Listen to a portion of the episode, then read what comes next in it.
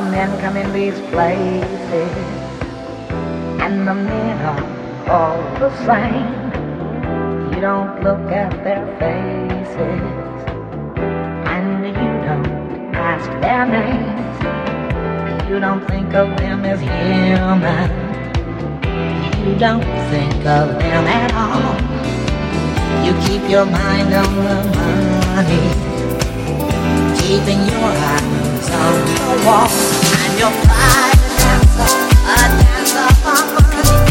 you what you want.